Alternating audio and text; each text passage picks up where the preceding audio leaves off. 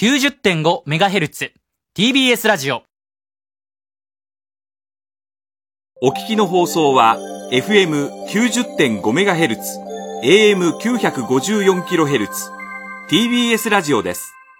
一時をお知らせします。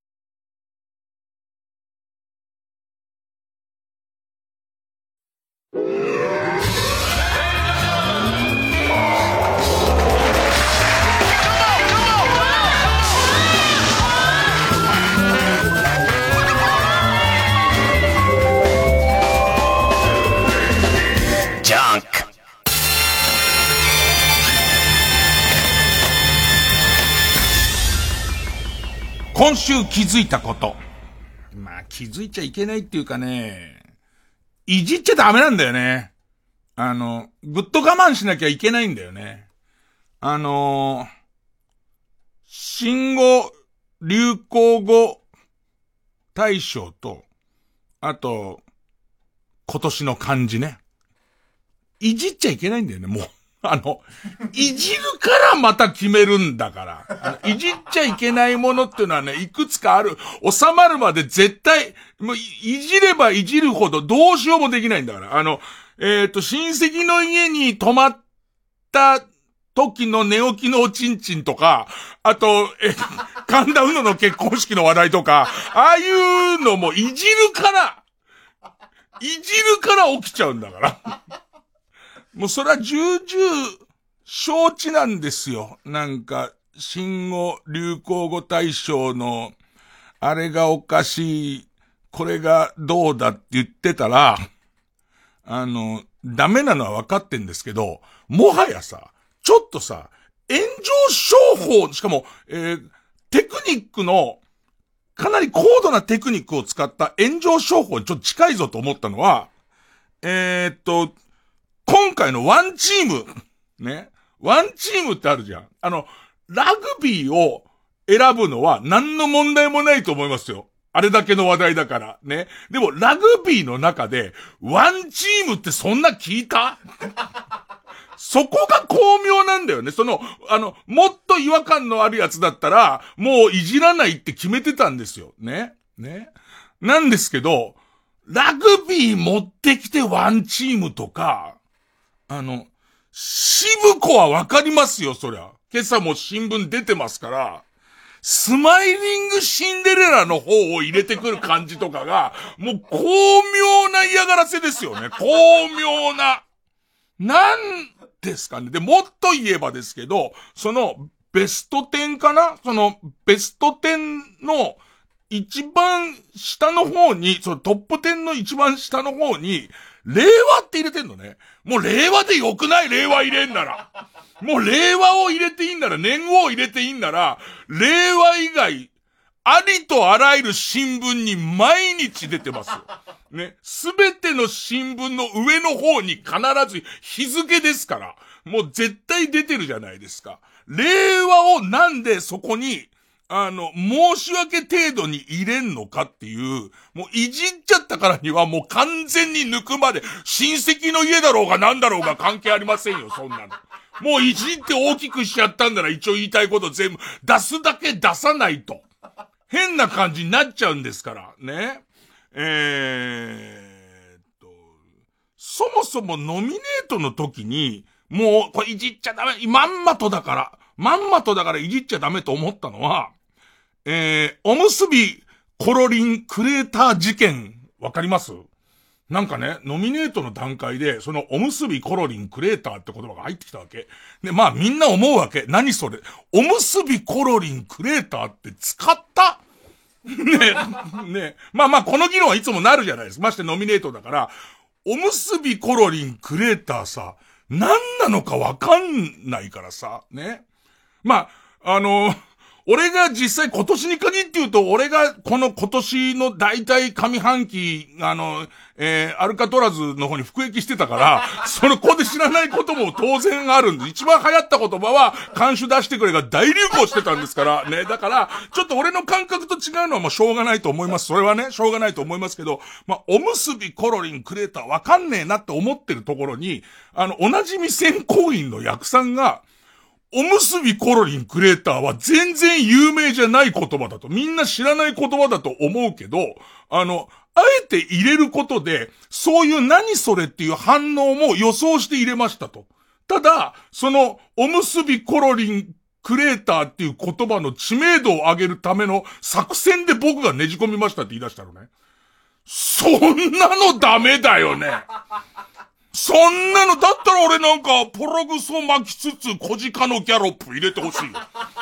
俺好きな言葉だから。みんな知らないかもしんないけども、ポログソ巻きつつ、小鹿のギャロップ、この躍動感と面白さの、まあ、結局、撃たれちゃいますけど、ジビエ料理、ジビエ料料理屋の、えー、っと、女シェフに撃たれちゃいますけども、結果撃たれちゃいますけど、僕の好きな言葉で言えばそれですよね。ただね、もう、その、全部含めていじったねっていう。ね、ね、はい、いじりましたっていう、こういう風に、えー、国民に話題を与えましたんで、来年もやりますみたいなことでしょ？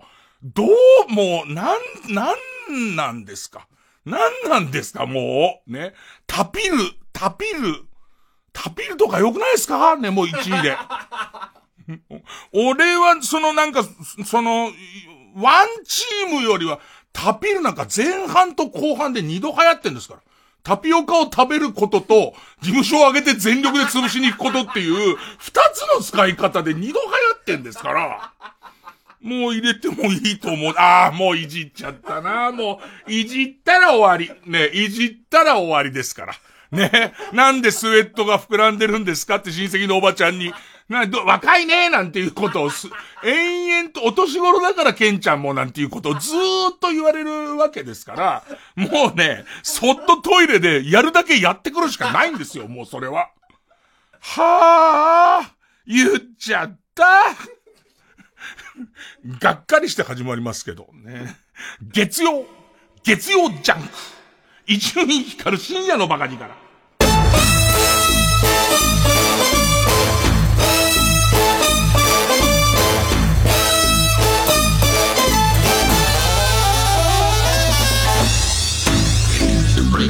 Radio. An open microphone can be dangerous.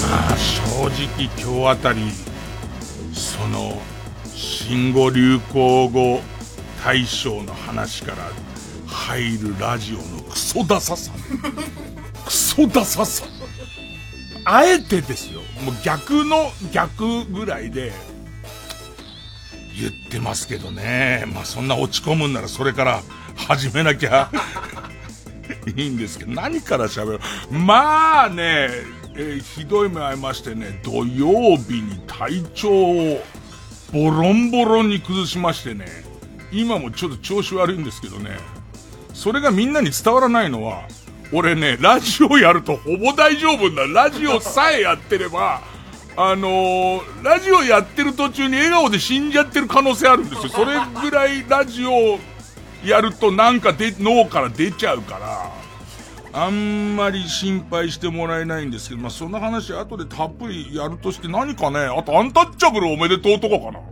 アンタッチャブル別に俺、俺おめでとうでもないよ別に。アンタッチャブルいつ復活しようがすげえに決まってるから、いつでもいいし、みたいな感じかな？なんか、あのー、ちょっと前に、なぜかね、あの、ザキヤマは、いろんな経緯があって、うちの、単なる専業主婦のうちの神さんに、ものすごい恩義を感じてるので、なんか。それは、ものすごいペッペーの頃に、俺がザキヤマと喧嘩して、こう、こう、するたびに、うちの神さんが、なんか仲裁に入ってたことがすごいいっぱいあって、そのせいかうちの神さんにものすごい懐いてる。懐いてるの。これでね、何ヶ月かに一回、うちのかみさんと食事会をするのよ。ね？よくわかんねえんだけど。で、行ければ来るみたいなことを言われるんだけど、ほぼほぼ行けない感じになっちゃうわけ。ただ、ついこの間その食事会に、あのー、え強く誘われたから、ついでにこう言ったら、なんか雰囲気的に、神さんに伝える形で、実はこれこれこういう形で再結成しますみたいな話始まって。うん、あ、あ、聞こえちゃったみたいな。おお、そう、みたいな。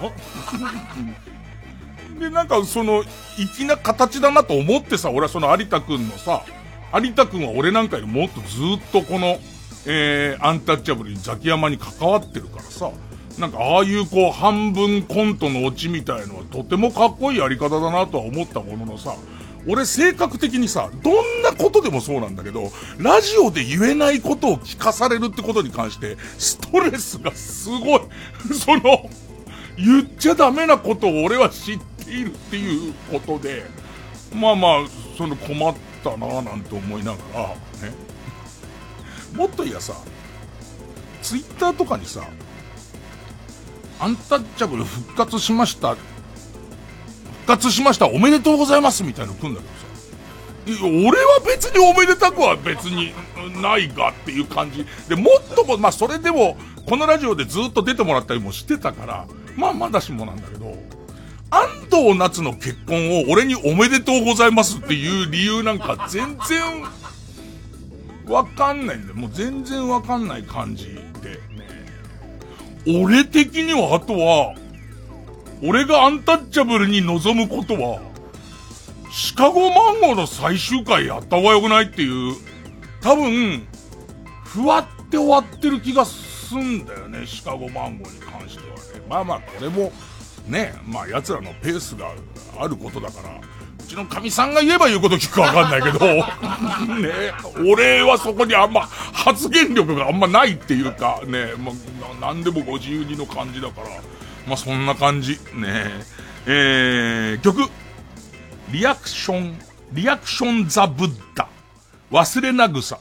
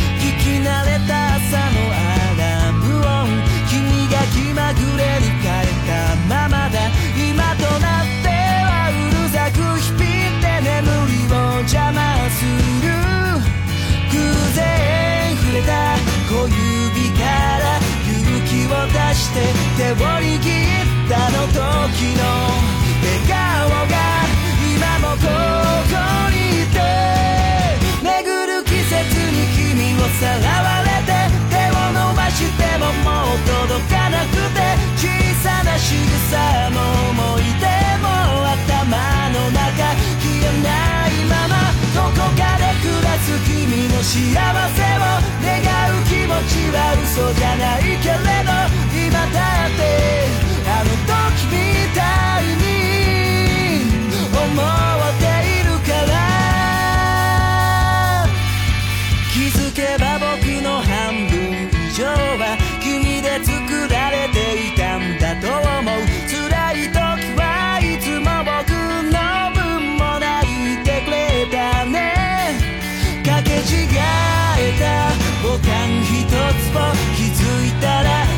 してしまって君だけやめられる穴が開いたままで。巡る季節に君を歌われて呼びかけるけども届かなくて。淡い匂いも感触も頭の中。消えないまま心の穴を吹き抜ける風が遠くの君の髪を揺らしてもつできることもなく立ち尽くすんだろ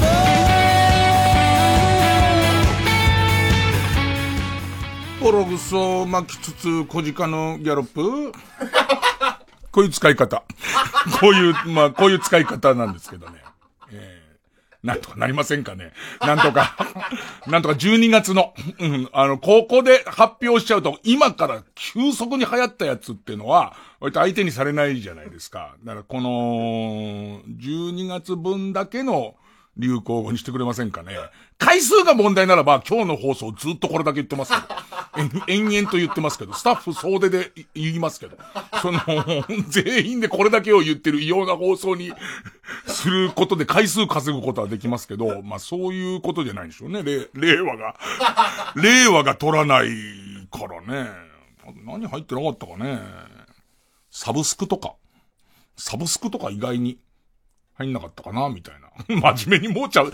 真面目に、普通に新語・流行語の話しちゃう。いや、だから、ここなんで、こういうことなの。あのね、新語・流行語大賞とか、ああいう今年の漢字とかは、なんかその、今で言うと、曲明け何にも喋らないっていうのもなんだよなと思って、ちょっと欲しいじゃんっていう。ね、ちょっとなんか欲しいじゃん。かといって、えー、っと、俺が土曜日の朝にぶっ倒れて、緊急、緊急外来に、えー、っと、行った話は、変な感じで始まっちゃう、始ま、尺が変じゃんっていうことで、手頃なんだと思うのね。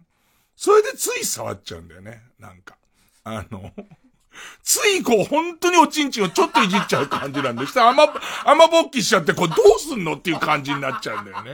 で、立ちましたよねって言われてる感じだよね。それでね。えー、じゃあ、一回 CM。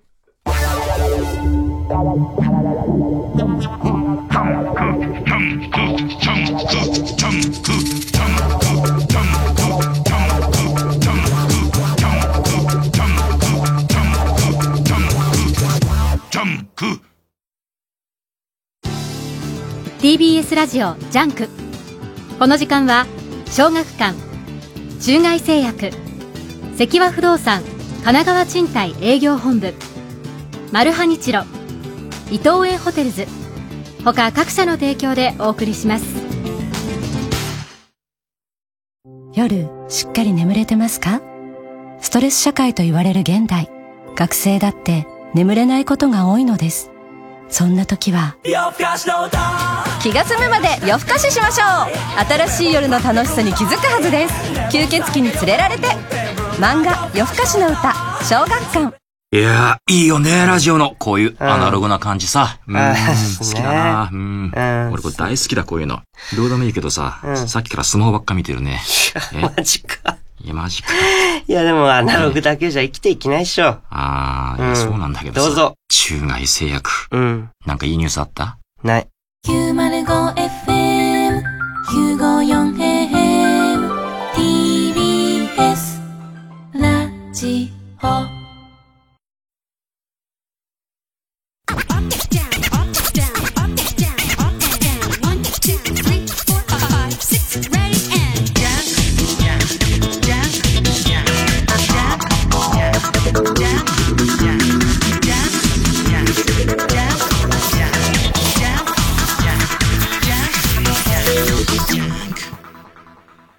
思えば前兆はどこからだったのかな?金曜日の、金曜日の夜に、今思えば、その時は、あの、あの、何も思ってんだけど、今思えば、金曜の夜、変に俺、えっ、ー、と、感情の高ぶりみたいのがあって、えっ、ー、と、この番組の、えー、構成、新構成3人組のうちの一人、ビンちゃんが、もうすぐあいつ AV 進めてくるから。ね。それも AV の進め方が熱いんだよ。すごい熱い。黒沢映画進めてくるみたいに進めてくるんだよ。で、なんか、その前に、その、憑依物っていうジャンルがありますと。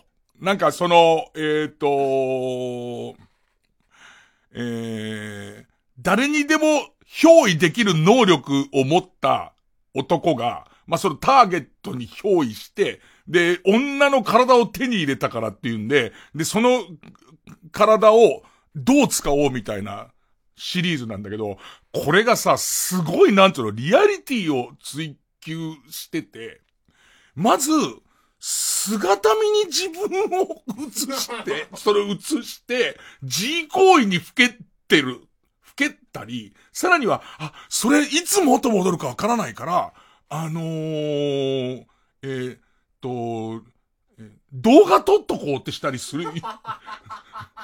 リアルじゃん。なんかすごいリアルな、その、心の動きとかがリアルだし、女優さんの演技力が半端ないから、その、男なんだけど、え、元出てた、その男優の感じで女優さんもちゃんとやるから、半端なく本当に憑依した感、すごい、すごいけど、なんかさ、その、うーん、AV としてどうかみたいなことは俺は戸惑いがすごいあって、すごい戸戸惑いがあって、なんか、あの、ある作品では、自分はその女の人になっちゃってんだけど、あの、奥さんエッチな体してますね、みたいなことを男言葉で言いながら、えー、っと、こうされたいんですかって言いながら、女の人が G をするみたいな、すごい複雑な展開の、やつ。で、それを俺が、俺はさすがにあれは行き過ぎだと思ったわって言ったのを、ビンちゃんは相当ショックだったみたいなのね。その中の最高傑作があるっつって。教えてくれて。で、その最高傑作が、それビンちゃんの言うところのだよ。最高傑作は、え、憑依する力のある男がいると。で、男がいて、一応その憑依は、3日間かなんか多分タイムリミットがあるんだよね。で、タイムリミットを超えちゃうと戻っちゃうから、多分いつものように、えっ、ー、と、その、いつものシリーズのように多分、えー、なりましたと。で、言って最終的には動画撮っとこうみたいな多分ノリになると思うんです。ね。それが、ひょんなことから憑依してる最中に、元の体が交通事故で死んじゃうだから戻るところがなくなるっていうか、3日後死体に戻ることになるみたいな設定の話を、またリアルにやってんだけど、で、それが俺は、あの、まさかの、感類して抜かないっていう。そっから多分おかしくなってたと思う。なんかわかんないけど、そのストーリーもそうだし、あと、その演技やリアリティなものをすごい一生懸命だってさ、例えば、えー、っと、えー、綺麗なお嬢ちゃんが、綺麗なお嬢ちゃんが自分の裸に価値がありますっていうことで、このね、裸で、えー、手軽に短時間でお金を儲けたいって思って、えー、っと、ああいうエロ系の、えー、世界に入ってきたならば、あんな細かい台本とか、その細かい役作りとかやるの大変だと思うし、なんかそういうことも全部襲ってきて、なんかすごい作品見たなって思って、全く抜かず。ねね寝るっていうところから、何か始まってたと思う。俺の中では何か変調が始まっててば、俺はね、あのね、どんなにくじけそうでも、あの、とりあえずは、ね、とりあえずは抜いとこうっていう、ね、ことだから。朝起きたらさ、まあなんかお腹が最初こう、な、なんていうのかな。あんまり感じたことのない違和感みたいのがお腹にあって、な、な、なんか痛いともちょっと違う。お腹の中に、まあ、持たれるにかなり近いんだけど、うん、まあ、変な感じなわけ。で、で、吐き気がする、ずっと。吐き気がして、なんか変なもん食ったかなと思うんだけど、別に食ったものも全然思い当たるもんなく。で、その後、今度背中が痛くなってくるのよ。お腹の痛みが上がってきたら、それを追い抜くぐらい背中が痛くなってきて、背中の右の後ろの方が痛くなってきて、なんか全然感じたことがないやつなのね。で、ちなみに、朝起きたら、なんかお腹が痛くなってきて、それから背中が痛くなってくるっていう流れは、実はこの番組を長く聞いてる人でちょっと聞き覚えのあるフレーズで、2年ぐらい前かな。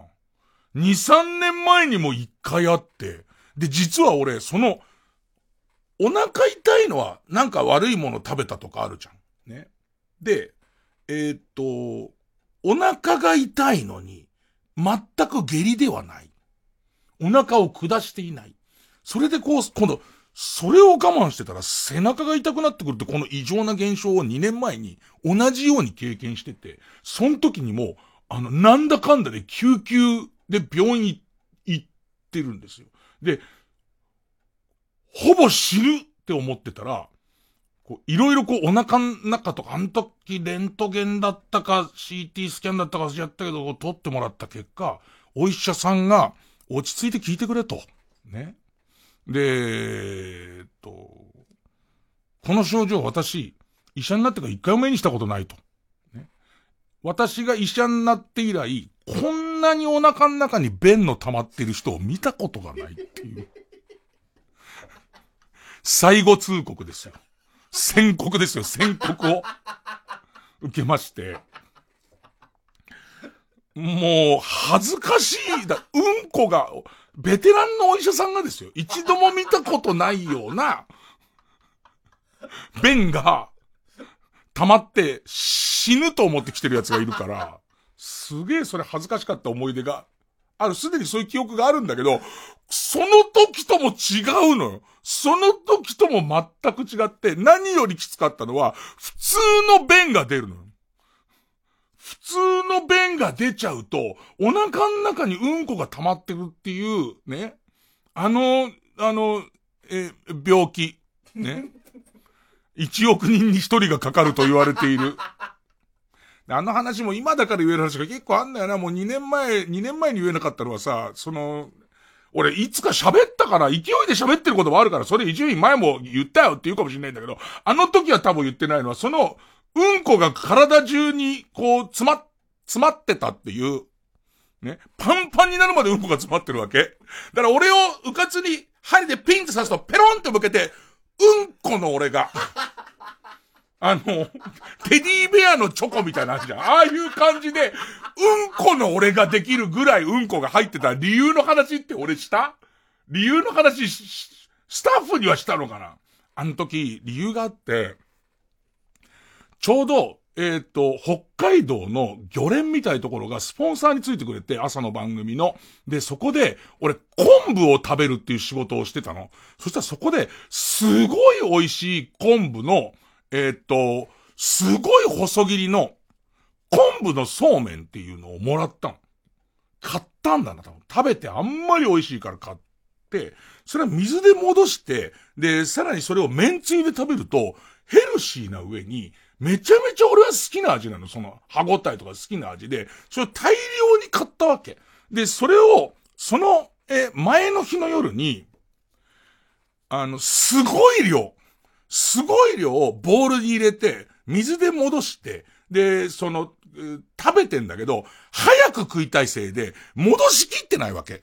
で、戻しきってないやつを歯応えも強いからいいやつって、尋常じゃない量食ってるわけ。尋常じゃない量食ってから、普通にお茶とかを飲んでるわけ。ってことは、どんどんお腹の中で、昆、昆布が、もうなんだろうね、あの、いわゆる、増えるわかめちゃん、増えるわかめちゃんを下流のまま全部飲んで、そこからすごい、あの、リッターで水飲んでる感じじゃんか。ね。昆、昆布はだってさ、ちゃんとさ、こ、だいたい通常の食べる量とかも書いてありますしね。ね。それとも、もっと言うとその、これぐらい水で戻してから食えって書いてありますけどね。僕、戻してる途中で食ってますから、体積的に全部入れたとなってるんで、もう、もう、完全に中でバンバンに膨れてるわけですよ。あれね、まだあそこで、その、買ってきた在庫が切れたからいいですけど、あれがもし俺2袋買ってた場合には、2袋買ってても、入る時の、まだふやけてなくて食べてますから、ワンワン食べちゃって、その後水っていう形式で言ってると、俺弾けてた気がする。もう次の朝。俺の寝てたところには、昆布がただただ、ウルトラマンに詳しい方で言うと、ザザーンっていう怪獣みたいに、もう、物塊みたいになったと思う。俺のいたところにも藻がある状態になってたと思う、思う。サルガス総会的な感じになってたと思うんですけど、で、そんなことがあったから、あのケースはもう学んだんですよ。あれは、えっ、ー、と、医学用語で言うとこの便秘だっていうことが、ひどい便秘だってことで、その時はこんなにバカみたいな昆布が何も悪くないにもかかわらず、それが、あの、起因してるのが昆布だってなっちゃうと、ご迷惑がかかるってのがあって、おそらくあの時点では俺その、あの、昆布をそんなバカみたいに食べたっていう むしろこのやり方は拷問に使える可能性があるぐらいの。ね、それは、その、その時は言ってなかったんですけど、今やっと言えるって解禁だと思って言い出しましたけど。で、今回はまたそれとも違うし、見る見るうちになんかもう、油汗出てくるし、これやべえなってなってくんだけど、土曜日は実は、あの、朝の番組のゲストコーナーの録音が一本入ってて、これは飛ばせない。だって自分がいなきゃって思うから飛ばせないから、えー、っと、これにはとにかく行かなきゃっていうのと、その数時間後に、また、まあ、途中中空きあんだけど、しくじり先生の、えー、っと、ゲスト会の、あのー、生徒側だけど、録画があります。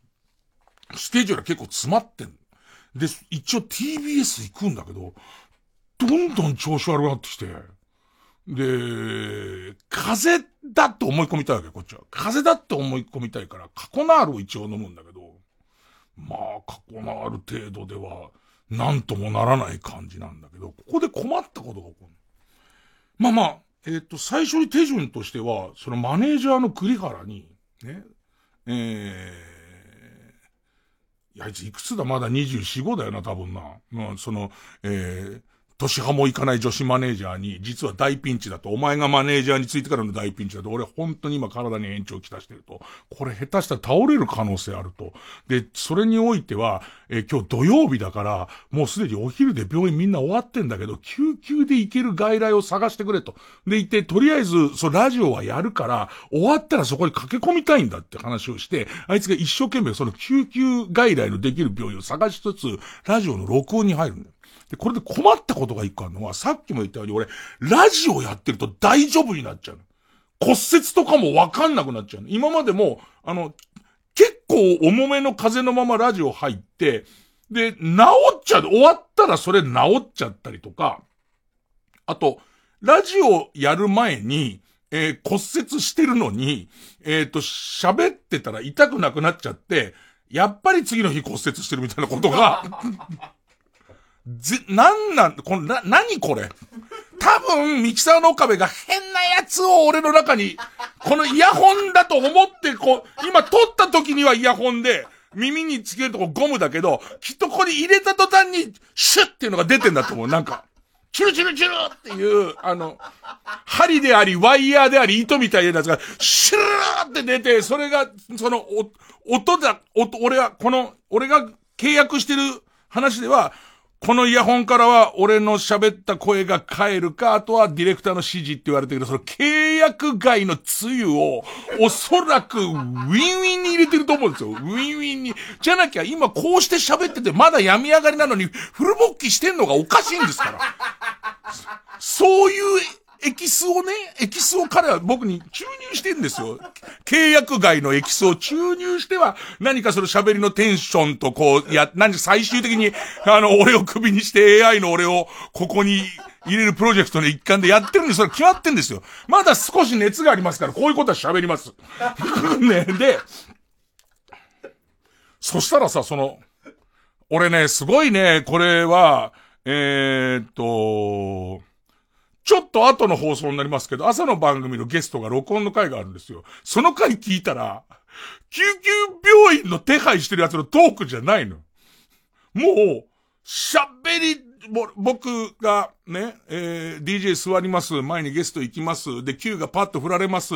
でいて、その、えー、タリって言うんですけど、今から、えー、録音しますよ。もしくはオンエアされますよっていう赤いランプがパーってつきます。でいて、えー、スタジオのところにオンエアの、その、えー、ランプが立ってつきます。それと同時に、えー、岡部が、針っていうボタンを押します。で、注入っていうレバーを、普通、あのスピードであそこのとこまで上げちゃダメですよとかで、ぐぐぐぐぐードクドクドクドクドクドクドクドクってなって、ね、ビクンビクンビクンビクンビクンってなった後は、もうそのトークの弾むこと弾むこと。ってか、本当に、ゲスト入る5分前まで、アシスタントに、おい、ちょっとやばいって話してるのに、全然大丈夫になっちゃうの。で、もうちょっとみんな嘘だったんじゃねえかみたいな空気も出てるぐらい。で、それと困ったことに、それが終わった後も結構、まあ、100%本調子じゃないけど、救急病院に行くほどではない感じになってるの。でももう手配が終わってるのと、あと、俺知ってるから、これがその、あのー、あの、O、OKB 002っていう、あの、禁止薬剤のせいだってことは分かってるんですよ。岡部の入れてる、お、オリジナルの薬剤のせいだって分かってるから、あの、あの薬剤さえ切れちゃえば、あの、恐ろしい OKB002 なんて、家庭菜園で使っちゃったら、お化け大根とかができちゃうようなやつなんだよ。すごい、びっくりしちゃうんだから、ね。あの、だいたいギネスに乗ってるカボチャには全部注入してあるんだから。恐ろしい。で、その、いいです？あの、ちゃんとした話していいです？お、そのない薬の話じゃなくて。で、その、もうちょっとそこまではしなくていいだろうってなってるけど、俺の中で分かってるのは、これは俺特有のラジオので喋っちゃうと、出ちゃう汁によってやってるやつなんで、それが切れちゃったら、さっき以上にぶり返すっていうのは今までの体験で知ってるんで、とりあえずその、しくじり先生との間に、えっ、と、救急病棟行くってことになって、行くんですよ、救急病棟に。で、その救急病棟に行った時の、あれ？これ大丈夫なのか？大丈夫じゃねえのか？みたいな。感じになりつつも、だい、その、自分の番、自分の番来るじゃん。まあ、じゃ、おとなしく待つしかない。救急病棟に優先順位なんか、北順だからさ。北順か、あとは脳症が出ちゃってる順じゃんか。もうだ、出ちゃってるって判断された人が早くなるしかない。それはもう文句ないよね。で、自分の番が来ました。で、どうしましたって言われるんだけど、えー、まあ実は、まあ、まあまあ、救急病棟に来るぐらいかどうかはわからないが、ピークの時よりももう結構半減ぐらいしてるから、でもちゃんとその症状は伝えなきゃって思うから、その先生にどうしましたって言われて伝えようとするんだけど、これがさ、変な、喋り手のプライドみたいのがあって、すごい正確に伝えたいの。も、あの、向こうは向こうで正確に聞きたいから、ある程度こういう時はパニクるものだっていうのを想定して、なんかもう決まった聞き方があるのね。今までの人生の中で経験した一番の痛みを10として、で、えっ、と、全く痛くない、え、状態が、え、0で、えっ、と、痛みを感じてきたを3とすると、え、朝起きた時の痛みがどれぐらいで、みたいな話を言うので、今の痛みは、ピークはどれぐらいで、今の痛みはいくつぐらいですかって言われるんだけど、それはそれで答えるものの、それでは伝わってないエッジをすげえ言いたいわ、こっちは。完璧に理解してほしいわけで、そしてそれは俺の職業柄持っている力です。なぜならば僕は長くラジオをやっていますのでっていう感じなわけ。あなたもプロでしょうが、こっちもプロですからってなった時に、なんかその、朝、起きて、まだあんまり目が覚めない時から、胃に違和感があるんですけど、これは痛みというよりは、胃の中に、河原で拾った石が入ってる感じです。で、これはね、山で拾った石はね、火山岩だから、尖ってんですよ。そうするとね、こう、鋭利な痛みがあるんです。でも、川の石ってのは丸いですから、こう、重さと、なんて言うんですかね、その、これを出したいっていう、これが入ってるんですけど、この医者、全然それが通じねえんだよ。だから数字はみたいなこと言うんだよ。違うんだよ。痛いんじゃねえんだ。起きた時は痛いんじゃねえんだよ。この河原の石がどんどん大きくなって、ある程度の大きさだったら量が増えてきた感じっていうのを今から表現するからと思ってんだけど、これに関してあんまり必要ない。ドクターが。ね、DR が全然、俺水曜、す、その、なんか、はーって感じの顔してるね。だからあの、えっ、ー、と、要は痛いっていうよりは重いっていう感じですね。はい。ね、あ、それだわ、と思って。痛みっていう違和感と、あとなんかそれも正確に言ってから、吐き気。吐き気がする。あ、吐いたんですか？って言われるから、吐き気がして、っていう、ね。吐いたんで、いや、はい、あの、吐いたは吐いたんですけども、どれぐらいですか？ね。えー、っと、一口。ね、ね、えー、っと、一口。でもこれも、えっと、出ちゃうっていうよりは何か出した方が楽なんじゃないかと思うから無理やり出した感じですっていうのの後に、この背中が痛くなってくるところに関しては、俺も今まで感じたことのないやつだから、これを正確に伝えないとって、痛みではあるんだけど、痛い痛いですかに対して痛いって言うと、なんか、こう、間違って伝わるような気がして、俺の中に浮かんだのは、みんなドクターだと思って、あの、聞いてください。ドクターだと思って聞いて、聞いてくださいよ。僕の中でも、あの、ドクターしか聞いてないと思っていつもやってますから。あの、基本的には医学用語全部通じると思ってやってますから。あの、少なくともブラックジャックの前巻は読んだことがある人だと思ってますんで。で、僕の中でブラックジャック前巻読んだことある人はドクターです医師免許を与えてますから。ね。えっと、あの、痛い、背中の、右の背中が痛いんですけども、それがこう、はっきりとした痛いっていうよりは、ドラゴンボールのシェンロンが、あのー、クリリンが極意生き返らしてくれって言ったら、それは不可能だって言った時の、フォント、あの感じで痛いです。だから、ちゃんとした明朝体とかじゃないんですよ。違うんですよ。あの、一回生き返らせた人間は生き返らせられないっていうことを、あの時クリリンは告げられる時のあの字ですよ。まあまあ、そ、わかりやすく言うと、一巻の上とこにこう、あらすじがちょっと出るじゃないそれまでの悟空の、あの字で、あの字の痛いが背中に出たんですけど、ドラゴンボール読んでねえんだよ。おそらく、ブラックジャック読んでるくせに。医師免許持ってるってことは、やつはブラックジャック読んでるはずなんだけど、はぁ、なんてなって、ドンツーですね。はい、なんつって。で、いて、もう、背中のからそれドンツーがしてさ、なんつって、ね。みんなは分かってくれたはずだよ。今の、ね。ドラゴンボール読んでるやつはいちいち、いちいち画像検索でドラゴンボール、シェンロン、不可能あたりで当ててかないとわからないっていうところがちょっと不便ですけどもね。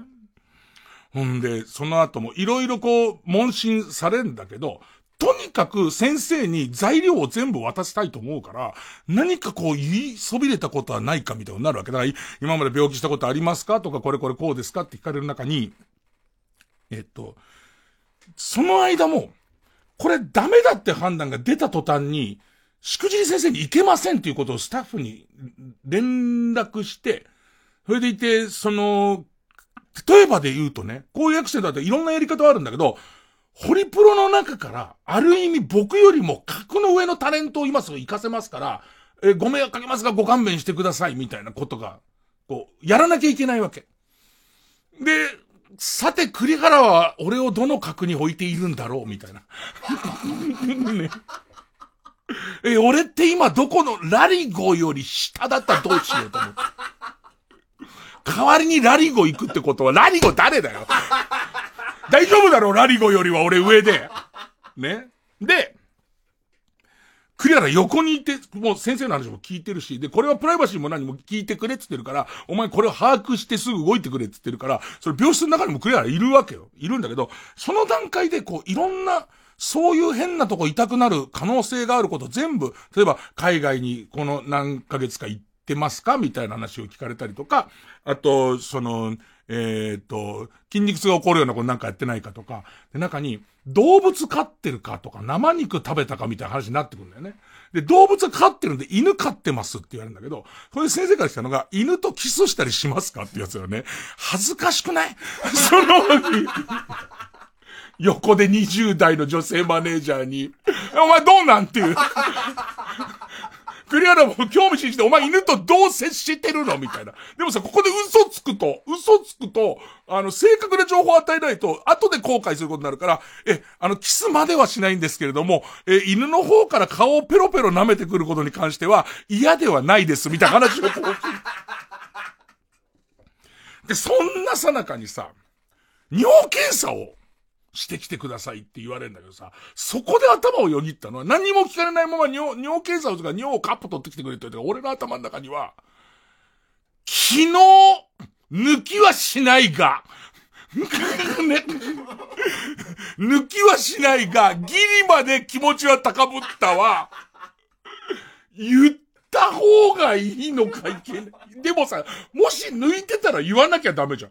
もし抜いてたら、そこの尿の成分の中に、あの、タンパク質が出てるかどうかは、おそらく、え、抜いてもいないのにっていうことになるわけじゃん。抜いてもいないのに出てたら、タンパクデール病だってことになるわけじゃん。ああ、これタンパクデールだってなるわけじゃんか。でも俺は抜いてはいないんだけど、だから、だから抜いてはいないから言わなくてもいいかなと思ってカップ持ってそのまま行こうとするんだけど、待てよ。抜いてはいないが、カウパーは出たぞって思った。見てんだもん。だって、ビンちゃんのおすすめをかなり見てんだけど、で、これをわざわざキリスを返して言うか言わないかと、そこにいる栗原と、栗原がいるところに正確に、もちろん先生が把握するためには、なんていうタイトルのものを見たのかっていう。で、せん、で、いつもだったらばこういう時必ず貧乏症なんで見たからには抜いてるのに抜いてないんですっていうくだりも、おそらく言わないと、その先生はどこから変調が始まったか知りたいわけだから、それを言おうかどうしようかみたいな、ものすごいもう迷い。ね。で、先生も、俺のことがタレントだってことが分かり、でいてその話の中で、いや実は、大丈夫、その、すぐ、その、どうのってこと、こんなことを患者側が言うことじゃない。ましてや救急できてる患者が言うことじゃないんですけど、別にその、すぐ体に、えっ、と、例えば、危険が迫るようなことが発見されないって太鼓判をしてもらえるんならば、実はこの後の仕事に行きたいんですっていう。で、自分、実は行きたいんですよっていう話もしてって、で、先生からするとその事情はわかりますけども、こっち側はある程度の危険が全部ないってわからないと責任もあるし、あと何言ってる何より体のことなんだから、みたいな話にはなるわけ。ね。で、それでも、途中このソナーを取ったりとか、あと CT っていうのもやったね。まずあのあの、な、な、なんつうの？お腹のエコーっつうの？あの、ぬるぬるのやつ塗ってさ、中をこうやってやるやつだけど、それが脂肪が厚くて全然見えねえんだって。もう、シルエット、いつもだったらかなりくっきり出るものがシルエットクイズをぼかしたみたいになっちゃってるから、なんかあるしかわかんないんだって。ね。え、大量のうんこがないことぐらいしかわかんないんだって、そんなの。ね。で、その後、じゃあ CT ちゃんと撮りましょうみたいのをやってる中で、これはさすがにその、えっ、ー、と、予想される、こういう症状からあり得るっていう、えー、病気も、まあ大丈夫だよってことにはなってくんだけど、俺が途中で、え、実は今は、その痛みはピークの時から比べるとかなり引いていて、もしかしたら、えっ、ー、と、こうやって救急の先生にまでご迷惑かけるほどのことはないのかもしれないんですけど、過去に僕は、その、ラジオでテンションが上がったことで、え一度すっかり痛みが引いて、次の日戻ってくるみたいなことが、あるんですと。で、そうするとまあ、なんか、多分その、お医者さんの前でそういう不確かな言葉を使うのもなんですけども、ドーパミンなのかエンドルフィンなのかわかんないけど、そういう、多分ラジオにおいては僕多分出やすくて、痛いのとかが全然わかんなくなっちゃうんですっていう、その、えー、何十年前に重度のヘルニアで入院した時も、ラジオさえやってると全く痛くないっていう状況でしたしって言言ったもんだから、先生も予断を許さない。だってそんなわけのわからない例のやつが来てるから、あちょっと、こう、そう言われちゃうと、これも、みたいなことをいっぱいやってもらって、で、結果ね、風みたい。ほんだってほんと、ほん、ほんと申し訳ないと思って。申し訳ないとは本当思ってるけど、皆さんも風邪でよかったですねって話で。なんだおめえって言って思った人？ごめん。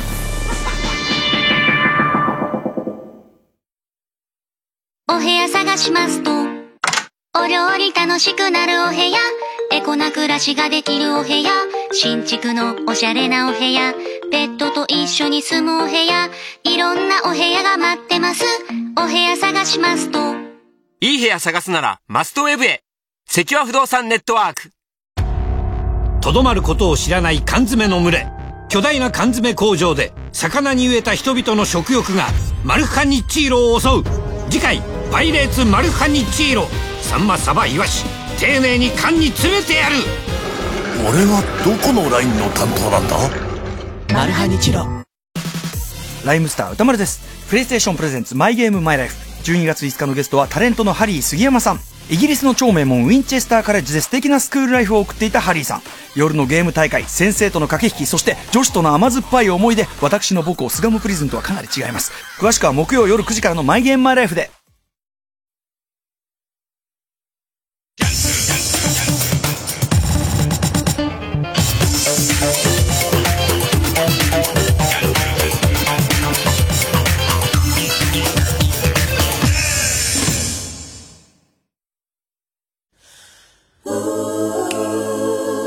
ここでエリアンナの雪の花をお聴きください。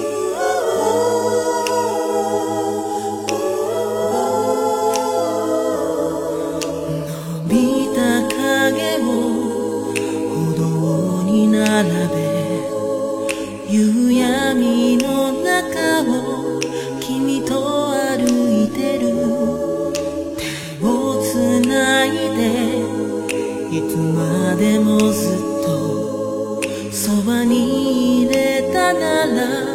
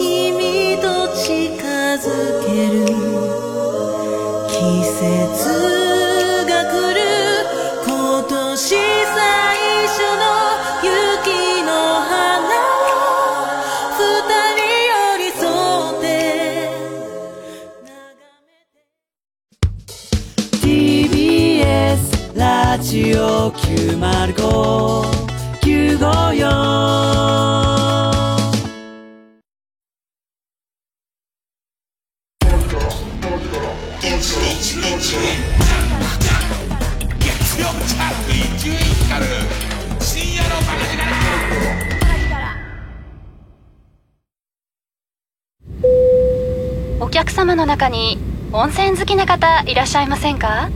え？はいお伝えしたいメロディーがございます。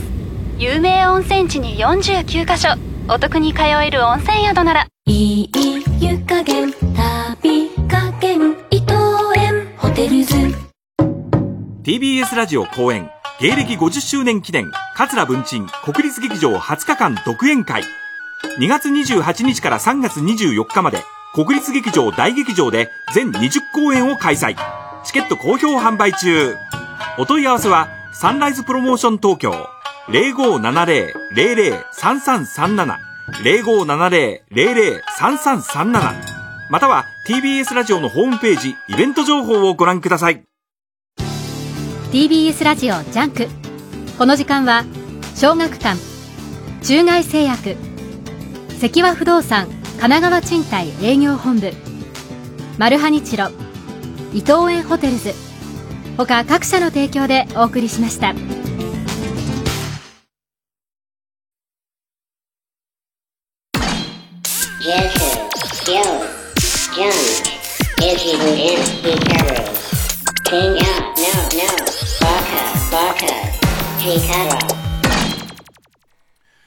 でも、な、因果と丈夫だからさ、日頃からこう、あんま体調崩さないんだよね。本当だから、体調が崩れるっていうことがどういうことなのかあんまよくわかってないような気がするんだよね。なんか、あの、ちょいちょい風邪ひく人だったら、これはまあ風邪だなってなるんだろうけど、すげえ熱も出たし、なんか本当に、あの、ぐったりしてたから、ああ、もう死ぬんだと思って。ねえ。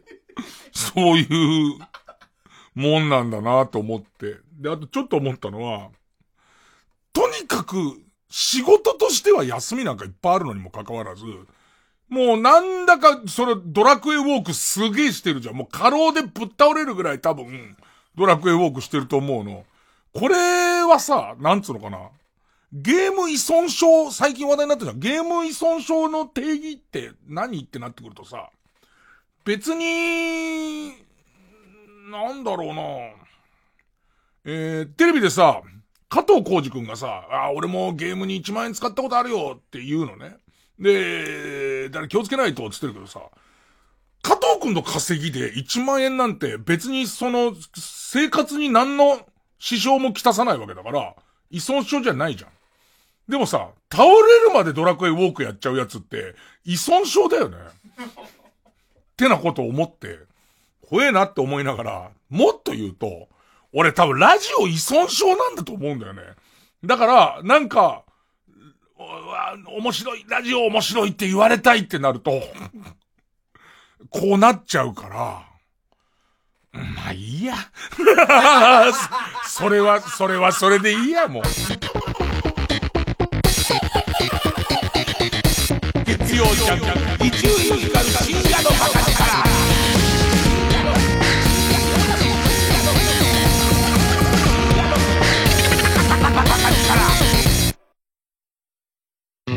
ロバート・デ・ニーロアルパチーノジョー・ペシ映画の神様に愛された俳優たちが映画史に新たな物語を刻む。アイリッシュマン。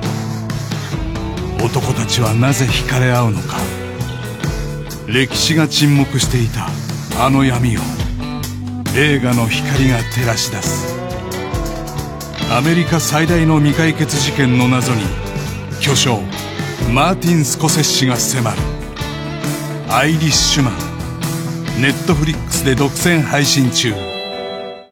ライムスター歌丸です。この度日本で唯一の国立映画専門機関国立映画アーカイブの音声ガイドを担当させていただくことになりました。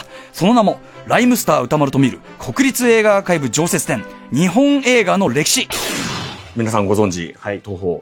もともとこの会社は、あの、陶器技術の録音のための会社だったんですね。その会社が技術を使うためには、うちの会社で映画作るしかないっていうところからスタートしたんです。あ、そういう順番なんですか。はいへえ、面白い。1936年の日本映画監督協会、もう日本映画史の当時代表する監督たちが、軒並み集まっているというのが大事ですね。うわ、もう、これ、神々の集いですね、これね。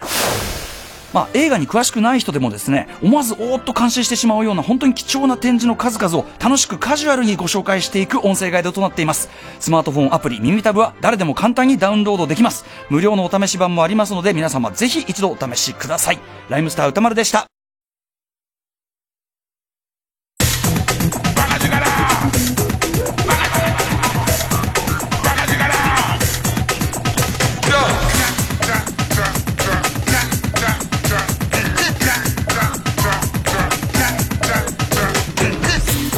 ジャンク一丁院光る深夜のバカ力。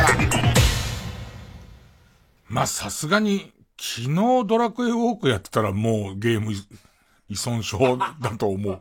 さすがに、さすがに、あの、あのーでも、俺はそう思われてんだなと思ったら、マネージャーの栗原は、えー、ドラクエウォークのことなんかほとんど知らないのに、俺のラジオとかを通して知った知識で、あの、現時点での、その、えー、しくじり先生の収録が終わった時点でのお土産の数をチェックさせてほしいって言ってた。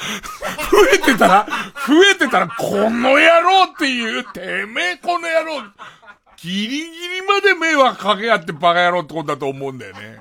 彼女なりに、彼女なりにそこはマネージャーとして管理しとかないとダメだって思ったんだろうね。で、例によってさ、あれいつまでよ、今日も沖縄の琉球放送さんは、そのメンテナンス、まあね、それをメンテナンスしてもらうことでね、えーこれからもこのラジオを、えー、末長くお届けしていただけるということなんでしょうけど、急にひよったね、今ね。で、メンテナンス、だからもうあと2分ぐらいで、あの、終わりなんですけど、でもね、ちょっとついてたよ、沖縄の人は。今日。今日後半戦だってずーっと、あの、ポルグソ巻きつつ、小鹿のギャロップって言ってるだけだから。延々と多少の声の強弱をつけながら入れ替わり立ち替わりこれ言うだけだから、むしろ聞かされなくてよかったっていう話なんですよ。で、俺が沖縄の人だったら思うのは、そんなこと言ってこの後沖縄の悪口をすげえ言うだろっていうね、具志堅さんの悪口をすげえ言うだろっていう、そういうふうに思っちゃうでしょうから、まあ、そこの疑いが晴れないなっていう人は、あの、ぜひ、えーラジコのエリアフリーとかにも乗り換えていただいてもよろしいかということなんですけど、ねまあ、しかしね、あの、ぜひぜひ聞いてほしいのが、えー、っとね、来週、今週じゃないの、来週分で一発そのゲスト録音会あるんですけど、どうかしてるぐらい明るいよ。あの、逆にそれに慣れてなかったアシスタントが、あの、ろうそくの最後のやつだと思ったんです。その寸前までのぐったり度合いがあまりにだったから、そこがこう急に始まるなり元気になっちゃって、最初から元気なのかなと思ったら、あれこいつからじゃねえって話になってくるわけ。からじゃなくて、本元気じゃんかっつって。で、心より楽しそうじゃないかってなった時に、ああ、例のやつだっていう。人間も脳がこれどうしようもないって思ったら、もう恐怖を和らげてやろうとするやつが出るっていう。まあ、その恐怖を和らげてやろうとするやつっていう、その漠然とした汁を科学的に作ったのが OKB002 なんですけれども、ね。まだ全然認可されてないんですよね。認可されてないものをね、も、もっと言えば認可されてないところが軍の管轄のものですから、それをラジオパーソナリティにもう、無許可で、無償だけで入れるってどうかしてると思いますけどね。うん。こんなんで沖縄の放送終わってったんだよ。沖縄の人に申し訳ないわ。こんなの来て、ああ、終わっちゃう終わっちゃうなんつって。ありもしねえ薬のこと言って終わりやったっつって。えー、じゃあちょっと切れ目つけの曲いきますかね。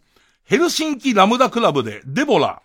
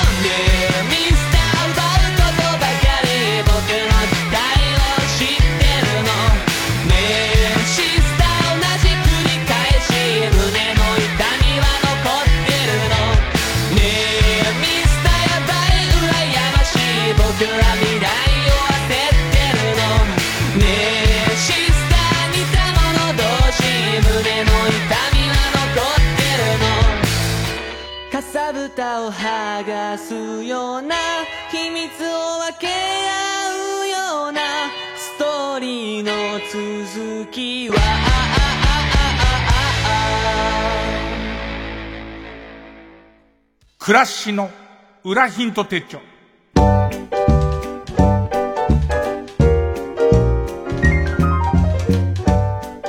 まあ、毎日がルーティンだと、しかも、えー、無味乾燥のルーティンだと嘆く方はですね、一つこう、スパイス代わりにこのヒントを実践してみてはいかがでしょうかというコーナーです。えー、やってたんだみたいなね。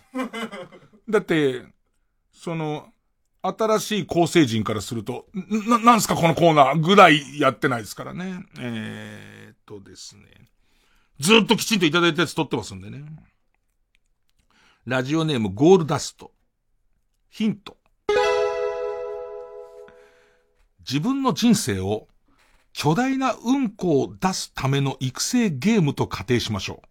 食物繊維が豊富なものを食べるようになり、健康になりますし、巨大なうんこを生み出せた時、人生の意味を得られるはずです。俺これすごい思うんだよね。あの、い、いいうんこをするしかも芸術品のような火の打ちどころのないうんこをしようと思って暮らすってことは、ものすごく真人間の暮らしをするっていうことだと思うんだけど、その食物繊維を取ったりとか、そのなんつうの？えっ、と、うん、食べ物のバランスとか、睡眠時間とか、ストレスとか、全部をやって、だって、俺の、その、俺は巨大なうんこを出すための、もっと言えば、いい、巨大な、良質なうんこを出すための育成ゲームなんだと思ってたら、そういうことだよね。出たら飾ると思うよ。これだ思ってたやつ、これなんだってなった時の。さあ、えー、ペネムマッピ。ヒント。自宅のトイレにある予備のトイレットペーパーの側面にマジックで実在する施設の名前を記入してみよう。実際はパクっていないのね。まるでその施設からパクってきたような背徳感が味わえます。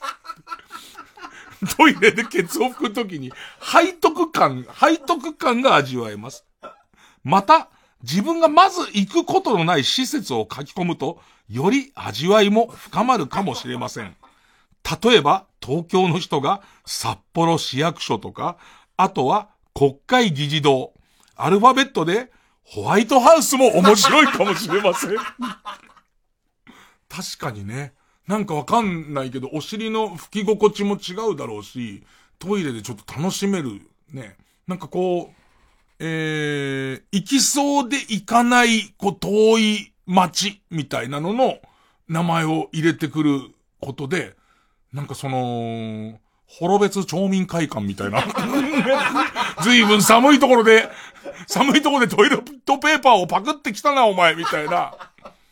しかもなんかさ、あのーわかりますよ、その、僕は、滅別町なのかもわかりませんけども、そこの予算規模がどれだけかもわかんないけども、多分、あの、すごい裕福ではないでしょうから、背徳感もすごい。ね。そういうことに関して、えーっと、うん疑わないから管理が甘かったんだろうな。それを俺盗んじゃったんだろうなっていう感じとかが、しますからね。えー、続いて、えー、ペンネーム、薄葉かげろう。ヒント。休みの日に、あえて職場へ行ってみましょう。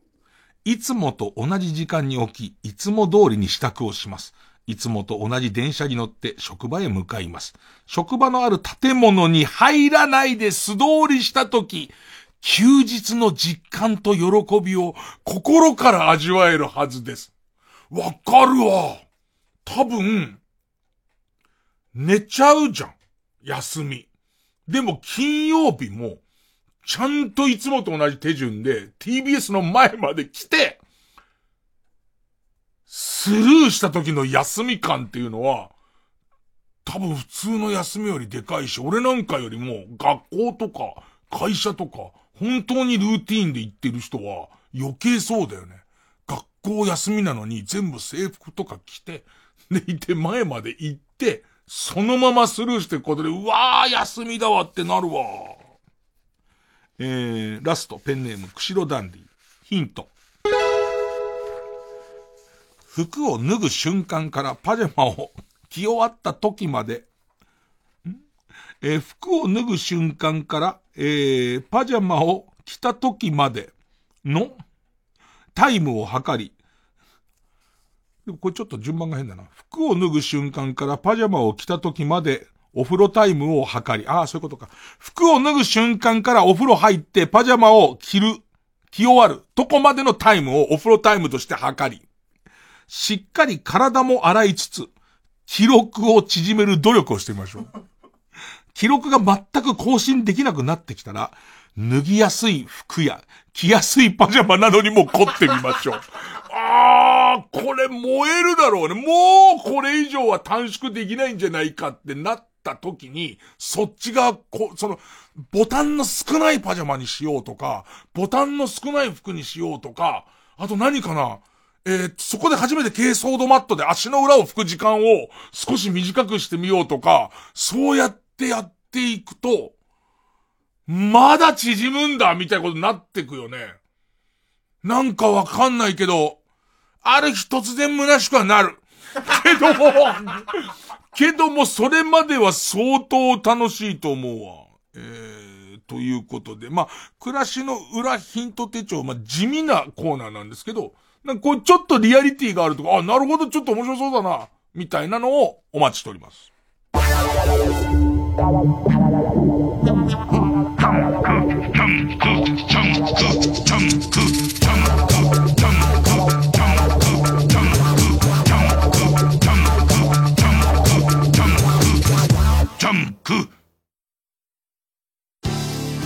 TBS ラジオ JUNK。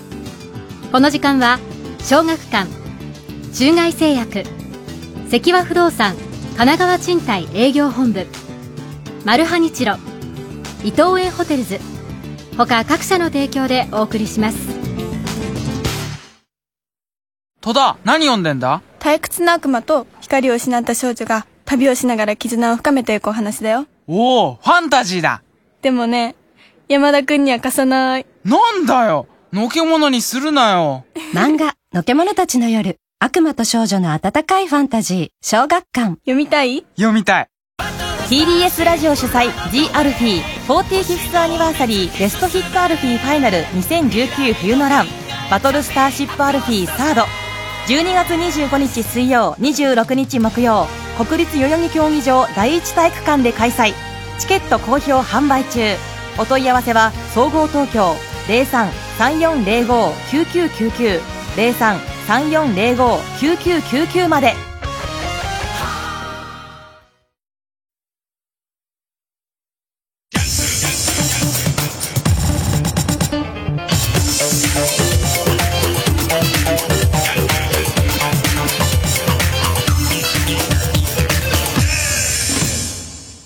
新勝ち抜きカルタ合戦会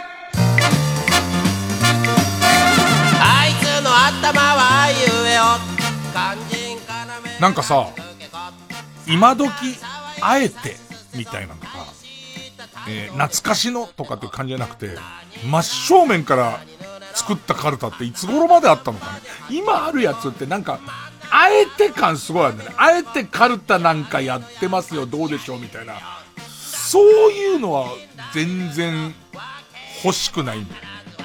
そうじゃなくて、土正面のカルタっていつまでなんだろうみたいな。さあ、えー、番組オリジナルのカルタを作ろうという新勝ち抜きカルタ合戦会です。えー、このコーナー毎回2つのテーマのカルタが戦って生放送で番組を聞いている皆さんからのメール投票で勝敗を決めます。で、対戦するのは前の週から勝ち抜いてきてるカルタと、えー、現在たくさんのテーマ同時に募集している予選ブロックの中で一番盛り上がってる、まあ、チャレンジャーのカルタ。で、勝つごとに、あ行は家業、家業は作業と進んで、負けると予選ブロックに戻ります。で、和行まで勝ち抜けば、カルタは完成でゴールインです。で、えー、3連敗するとテーマは消滅になっちゃいますよ、ということで、えー、今週の対戦カード、まずは現在勝ち抜き中のこちらです。えー、張本勲さんに、張本勲さんに世の中のいろんなことに喝を入れてもらおうがテーマの、あっぱれ張本勲カルタ。もう、ラ行ですかね。ラ行ですね。パレハリも。もうもはやみんなパレハリの相性で。もう、この中の張本さんは、野球はもちろんのことですけど、えー、アイドルね。お笑いゲーム。このあたりすげえ詳しくなってますからね。っていうかもうね、みんな覚えたのは、ハリさんの口に乗せて不満を言えばいいっていう。その辺に気づき始めてからやっぱり伸びましたよね。えー、ラ行。対する予選ブロックから登場のチャレンジャーのカルタは、ネット通販で購入したアイテムのクソみてえな感想や、レビューサイトに寄せられたどうしようもないコメントがテーマの、星一つクソレビューカルタ。10週ぶりですか。は行まで来てんですけどね。やっぱ書くのに結構テクニックがいるんで、書いてくださってる方はやっぱり書き慣れてるる方がやっぱ多いかな。でもその分、あのー、いいの多いです。それでいきます。まずはこちらから。あっぱれあっぱれ張本勲カルタ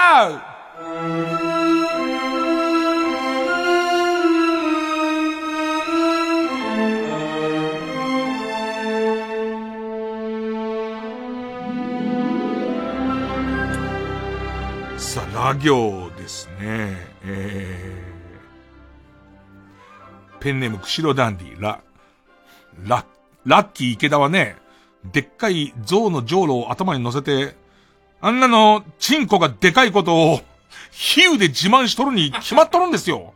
誰がバットマンなのにソチン野郎ですか勝つだ、勝つあのー、ノムさんに本で暴露されてますからね。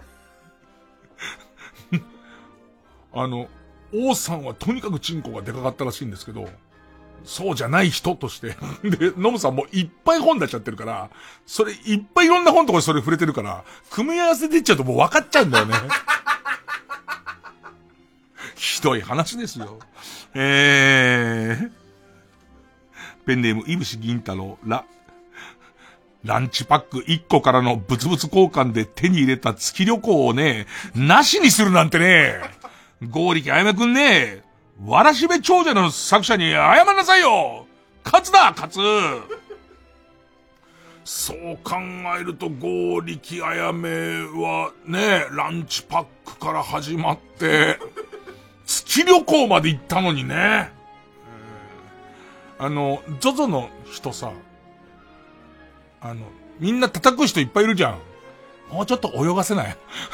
ねもうちょっと泳がせた方がいいってみんな早いんだよ、叩くのが。ね。ああいう人は泳がせてみないと。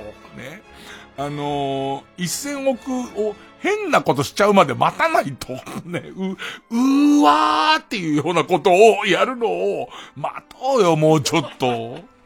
えー、ペンネーム、釧路ダンディ、ラ、ラッコに天下を持たせて、ラッコに、ラッコに天下を持たせて、お腹の上に自分も、仰向けで寝て、貝を叩く要領で、こいてもらいたいっていう、と変態、性癖の持ち主、いたら勝つだよもういるかどうかわかんないとこに、いたら、もうすごい面白いのはラッコいるじゃん。ラッコの、俺のイメージはラッコの大きさ考えると、すっぱだかで、ラッコとと対になるみたいな形になるわけだよね。足と足を絡めるような形で、ラッコのお腹の上のところにちょうどボコチンが来るような形で、ううまく、仰向けに出て、で、それが波間にパカパカ浮いてるわけだよね。で、ラッコは貝の代わりに、天下にす、すり替えられちゃってるから、で、石の代わりにチンポコンとかあるから、コンコンコンコンってやってる。いたらだよ。ねえ、いたら勝つです。いなければ別に何も言うことはないですけどね。えー、俺はいたらあっぱれですけどね。そんな奴いたらもうあっぱれですけどね。えー、えー、ペンネーム。えー、チンポ向けなくていいから君に振り向いてほしい。ラ、LINE をブロックしたらインスタのコメントで、なんでブロックしてるの？って聞いてくるような男はね、そういうところがブロックされる原因っていうことに気づかないとダメなんですよ。勝つな、勝つ。こういうことに詳しいんだよな、張本さんな。えー。ペンネーム、桑畑理恵を、ラ、ラッドウィンプスっていう言葉が、張本さんから、ハリさんから出ましたけど、ラッドウィンプスばかり聞く女はね、ただ飯狙いで相席居酒屋に通いすぎて、出禁になるようなブスばかりですよ。勝つだ、おい、勝つ。キャンディーウォーホール。ラ、ラップバトルなんてね、あ、ラップバトルなんてあんな遠回しに悪口言うような真似をせず。ラップバトルなんてあんな遠回しに悪口言うような真似をせず、相手に文句があるんだったら、正々堂々、正面からバットでぶん殴ってやんなさいよ。最近の若者は根性がなさすぎるよ。勝つだあのさ、ラップバトルの途中にさ、険悪になってさ、本当の喧嘩になりそうなやつあるじゃん。あれ何？ね、あれでいいんなら、あれでいいんなら、いっぱいダジャレとか考えなくていいじゃん。ねねもうみんなで一生懸命。ある意味大喜利じゃん。リズムの、アドリブの大喜利みたいなもんなのにさ、結局、勝敗が怖いやつ同士で、結局その迫力とか喧嘩の要素ちょっとでも入ってちゃうと、やんなくてよくないっていう。最終的には肩に、昔のラッパーみたいな肩にラジカセ担いで、あの、今時担いで、あの、取っ手のとこ持って遠心力で側面を、側頭部を殴り合う形で、ラップバトルっていう。ね。もうラップじゃねえよ、したら。うん。えー、ペンネームソフィーと双子の姉妹、ラ、ラベンダーの匂いを嗅いだだけで気絶してタイムトラベルしちゃうような女なんてね、原田智代じゃねえか、基本的には。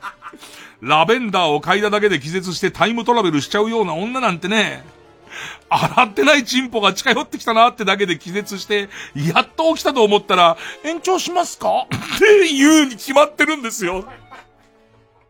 うん、勝つだ、勝つ。ペンネームなんてこった山口。ら、楽天カードマンはね、視野が狭いから外野の守備には向いてないんですよ。あれかけちゃってっからね。あれかけちゃってほぼ見えないからね。うんえー、ペンネーム、父は公務員、ラ、ラジコのタイムフリーを使って、乃木坂46のオールナイトニッポンを聞いたんですがね。ただただ可愛い子が健全なラジオをやってらっしゃいましたよ。もっとね、いい年こいて若い女の話ニヤニヤ聞いてんじゃねえよ。しこって寝ろチンカス野郎ぐらい言ってもらわないとね、おじさんはね、来ないんですよ。おじさんはそういうのが聞きたいんです。うーん。ペンネーム青いみかん。リ、リラックマね。癒し系キャラだかなんだか知らないけど、気抜いてるんじゃありませんよ。そんなんじゃ遡上してきた鮭を一匹も捕まえられませんよ。厳しい冬だって越せませんよ。勝つだ、勝つ。その、前で笑ってるその、ナオメヒアの、ナオの、ナオの出身地が札幌で、で、一緒にこの間も、その北海道に仕事で行ったら、え函館一回しか行ったことなくて、で、行って二回目だと。それで、網走とか稚内とか一回も行ったことねえって話してて、今日も、熊に会ったことあんのって話になり、札幌はないよね、熊基本的だよね。俺、あそこなんてとこだろうな。えー、っと、北海道の左下ぐらいのところで、ロケ中に熊、まあ、熊乗ってけどこっち熊出会って、本当に出んだって思ったのと、やっぱ熊のリアリティの違いが、それこそ門別とかああいう方自転車乗ってると、渋谷にあるような熊出没注意って看板があって、あ、渋谷でも見たことあるって思うんだけど、そこに日付と時間がすげえ出てんな。それが全然違う。そのリアリティが全然違って、こういう熊関連のギャグがどれぐらい笑えるっていうのって、おそらく東京と北海道で違っておいて、北海道の中でも昨日のニュースで出てたやつ、学校来ちゃった熊超怖くなかった。で、多分ネットで最大の熊みたいのを引くと、400キロ熊北海道ぐらいで引くと、すげえ写真出てくるよ。こいついんの？しかも、今から5年ぐらい前に、北海道の右上の方でコーン食ってたやつらしいんだけど、お、門別。門別で、なんかコーン食ってた熊のでっけえ子って怪獣だよ、怪獣。それ見ちゃった子たちはリラックマとか楽しめんの。その辺すげえ思うよ。ずっとなんか北海道でもネットしてもらってるから。えー、ペンネームマーチブラウン、リ。留学生の友達が言ってたんだけど、って、いもしねえ架空の人物使って、てめえの鬱憤を SNS で晴らしてるんじゃないよ。いや、だからさ、ハリさんの口を借りてお前じゃん、これ。その手法はとっくに飽きてるんですよ。自分の思いは自分の口で、現実世界で使いなさい。あと、チンポついてるくせに女子大生とか嘘のプロフィールを書いてるんじゃない。勝つだ、勝つもう、ハリさんに言わせる方式だからね。えー、ペンネームニエウ500杯。リ、リングフィットアドベンチャーをやってさえいればね、走り込みなんかしなくてもいいんですよ勝つなら。えー、ペンネームチンポ向けなくていいから君に振り向いてほしい。ルーベンスの絵を見たんだ。だから僕はすごくあっぱれなんだ。パトラッシュ、疲れたの？僕も疲れたんだ。なんだかとっても眠いんだ、パトラッシュ。ん？な、なんだなんだ君たちは、すっぱだかで俺を掴むんじゃない勝つなラ行ともなるとこれが OK になってくるからね。やっぱりラ行に、ハリさんが今天使にいっぱい掴まれて、それは登ってくんだけど、すごい怒ってるからね。なんだなんだっつって。服を着ろこの野郎つって。ペンネーム、モラトリアムギャラがル、ルーラなんて呪文を使って、目的地までワープして楽をしようなんて、最近の若い奴らは甘ったれとるんですよ。えー自力で歩いて足腰を鍛えなきゃ、冒険終盤の強いモンスターは、倒せやしませんよ勝つだでもこれも結構真理なんだよね。途中のさ、雑魚モンスターを倒しながらでもちびちびレベル上げてねえと、っていうことで言うと、えー、モラトリアムギャラが、ル、ルイボスティーなんか飲んだって数時間後には尿ですよ。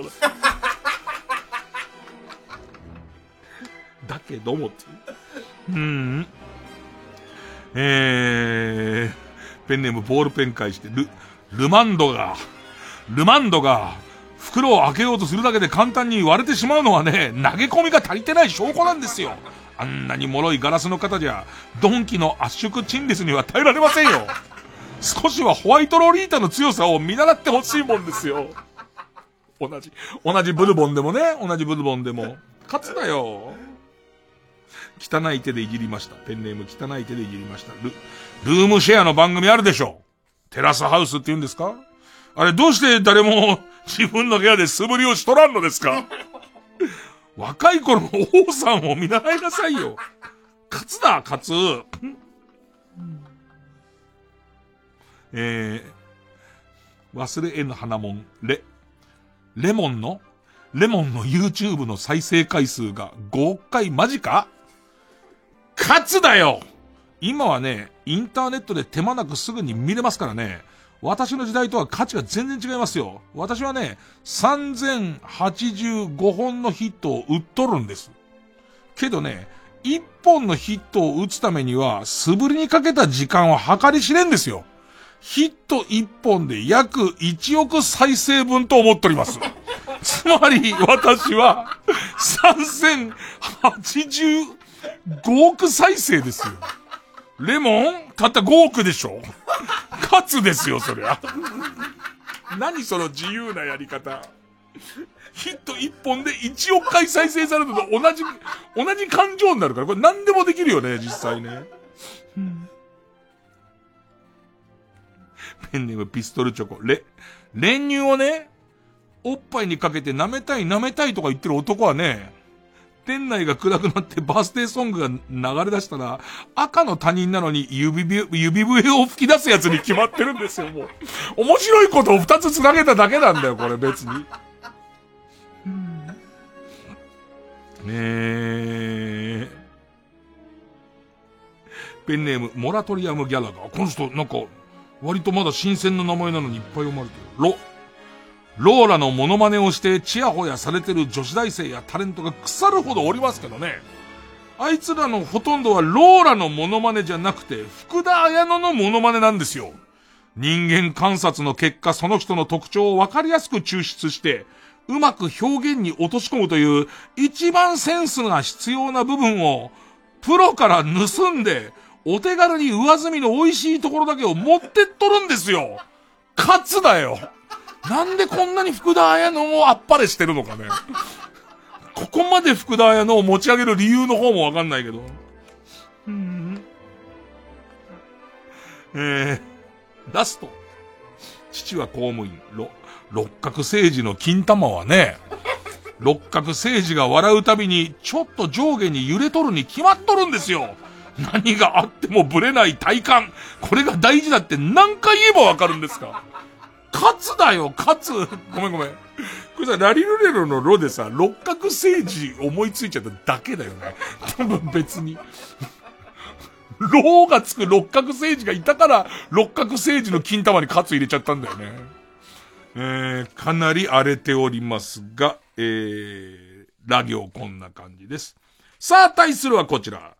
星一つクソレビューカルタ。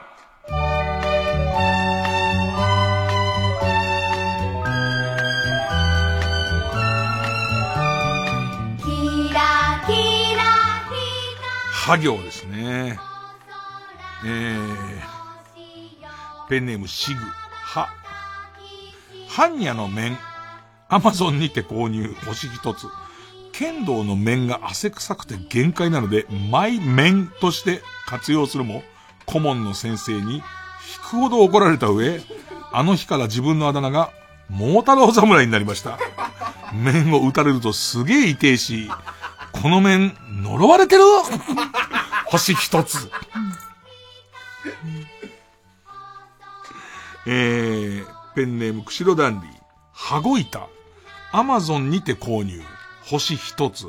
作りが安っぽくて、女王様にお尻を打ってもらっている最中に持つところが折れてしまいました。うっとり落とそ気分がぶち壊しです。星一つ。もうずっと言ってほしかったんだけどね。ピターンそれがバキッおいおいおいつってうっとり落とそ気分のプレイがもう台無しだよ。松が開けちゃったよ。んペンネームピストルチョコ。は、ハッピーターン。アマゾンで購入。星一つ。とても美味しく。商品名通り、ハッピーターンをしたところ、脱ぎっぱなしにしていたブリーフに足を取られ転倒。頭を打ち、耳から血が出ています。冷静になると寒いし、知らないマンションの屋上で死んだらどうしよう。痛いです。星一つ。どこで何してんだよ。どこで何してハッピータンクってんだよ。知らねえマンションの屋上で、裸でハッピータンクってて、うまいのに。うーん。ペンネームフォアラン、は、はずきルーペ。はずき公式オンラインショップにて購入。星一つ。CM のようにはずきルーペを椅子に置き、座った瞬間にキャッと言おうとしたのですが、その興奮からかなり高くジャンプした上に、はずきに全全体重をかける形で、マリオバリのヒップドロップをしてしまったところ、はずきルーペがバキバキになってしまいました。僕の体重が500キロなのも悪いのかもしれませんが、こういうことも見越して、1トン程度まで耐えられるように作るべきではないでしょうか。ペンネーム七助、は、はまぐり。楽天市場にて購入。星一つ。ラッコがお腹の、お腹の上でハマグリを割って食べるのを見て購入しました。到着後、早速ラッコに割ってもらってから酒蒸しにして食べようと水族館に持ち込んだのですが、係員の人に食べ物を与えないでくださいと怒られてしまいました。結局、水族館では割れずに持ち帰って酒蒸しを食べましたが、そっと連れ去ってきたラッコを返しに行くのが面倒くさいです。ハマグリには漏れなくラッコもつけるべきではないでしょうか。星一つ。ラッコも大変だな、この番組では。ペンネーム、ハルーテいいお肉。えー、張本智和。イサオじゃないよ。張本智和、チョレイの人だよね。張本智和モデルの卓球のラケット。アマゾンにて購入、星一つ。2合炊きの炊飯器のご飯をよそうとしたら、ラケットが大きすぎて、非常にすくいづらい。それにラバーが邪魔で、つぶつぶの間にご飯が詰まり、洗うのにも一苦労。ご飯もちょっぴりゴム臭い。消費者の立場に立ったものを提供してほしい。何を、何を怒ってるんだかっていう。えー、ペンネーム、モラトリアムギャラが、は、ハロー上田単独ライブ、ウルトラライブ、夢じゃないあのネタもこのネタも、ベストネタセレクション DVD、アマゾンにて購入、星一つ、どんな質問にも、 B'z の歌詞の一部で答える特技でおなじみの、吉本所属のモノマネ芸人、ハロー上田の単独ライブ DVD。オープニングは有名プロモーションビデオのパロディ映像から始まり、得意のモノマネや歌ネタ、フリップネタなど、様々な角度からの B'z ネタが盛り込まれ、90分間飽きさせない構成になっているが、東京03の方が好き。B'z をよく知らないしって書いてある。B'z をよく知らないで、ハロー上田は無理だと思いますよ。それと東京03とハロー上田も並べるものでもないし。うん。もうハロー上田って覚えたね。この人いるっていうのはわかるけど、名前すぐ出てこないのが、ハロー上田だね。えー、ペンネーム。チャラミヤ、なんだこれ、チャラミヤチャ、いや、チャラミ、ひらがなで、チャラミヤチャラロー、チャラミヤチャラロー。俺のせいじゃないよ。読みにくいペンネームつけた人が悪い。この人これ本名だったらなんか俺悪いような気がするけど、こういう低学歴のパーソナリティに、しかも52のおっさんに読ませるにあたって噛みやすいやつをつけた人が悪いよ。ペン、えー、は、パペット、牛くんとカエルくん、アマゾンにて購入。星一つ。牛くんとカエルくんのコントを見たくて購入。開封してびっくり。牛くんもカエルくんも死んでる。よく見たら内臓が何もない。内臓が別売りならそう記載するべき。近所のお肉屋さんで、ハツやレバーは売ってても、肺や生体は売っていない。私が声を担当してもうまく喋れるかどうか不安だ。ペンネーム男女4人の笑い声、は、博士太郎ベストアルバム、iTunes にてダウンロード、星一つ。主演をする際の BGM で愛用していたのですが、情熱大陸を見ると、脊髄反射でカウパーが出る体になってしまいました。責任を取ってください。俺のイメージは、これを聞きながら BGM で主演するときの、ザーザッザー、ザッザッザッザッザの、多分あの、弓弓の上下の感じで手を動かせたと思うんですよね。チャラチャラチャラチャラチャラチャラのとこが相当いいんだと思うんですけど。うん。ペンネーム大自然守る、は、八宝菜のタレ。アマゾンにて購入、星一つ。パッケージに誰でも簡単、野菜を炒めて混ぜるだけと書かれていたので、うちで飼っているオランウータンに作らせたのですが、チンゲン菜は生でむしゃむしゃ食うわ、熱々の中華鍋をひっくり返すわ、なんか部屋は獣臭いわで大変でした。もう八宝菜のタレ関係ないけどね。部屋が獣臭いのは。うーん。えー、ペンネーム、休日リーダー、ひ、ビ、リーバンバン全曲集、アマゾンにて購入、星一つ。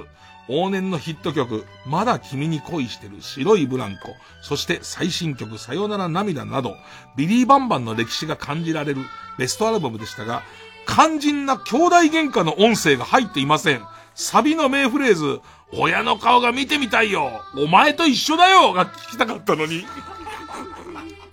次回に期待します。うー。えー、ペンネーム、釧路ダンディ、ひ、BG4 の、BG4 の、えー、踊る人形、アマゾンにて購入。あれ売ってんだ。星一つ。やたら高評価が多いと思ったら、全部グッチの自作自演。あと、両肩に人形をつけたままトイレに行ったら、両隣の便器を占領するわ、チンコがうまく出せないわ、低評価とさせていただきます。連動しちゃうからね。全部連動しちゃうから、チンコ出そうと思っても、右のやつの手も動いちゃうからね、左のやつもね。うんえー、ペンネーム形状記憶老人。ひ、PS 版 FF7 アマゾンにて購入、星一つ。3枚組のディスクを、武田久美子の貝殻ビキニスタイルで装着し、ロケ中の笑福亭鶴瓶さんに話しかけたのですが、NHK のスタッフに、羽がいじめにされてしまいました。未だに腕と両乳首と気頭の痛みが取れません。ペンネーム大自然守る、ふ、豚ホルモン。楽天市場にて購入。星一つ。ホルモン焼きというものを初めて食べたのですが、ぐにゅぐにゅした食感から、篠原慎一さんのダラダラに余りきった包皮を連想して、気分が悪くなりました。星一つです。お前の勝手だよ。お前の勝手だよ。うーん。ペンネーム緑ファンクジュニア。ブルーベリーアイ。若さ、若さの通販で購入。星一つ。これさえあれば女性の裸を投資できると思い購入。そんなによくはなんねえ。そんなによくはなんねえ。一度に5000粒飲みましたが、効能が現れるどころか、お腹が少し痛くなりました。医者の診断は食べ過ぎでしたが、そちらの責任は免れないと思いますがね。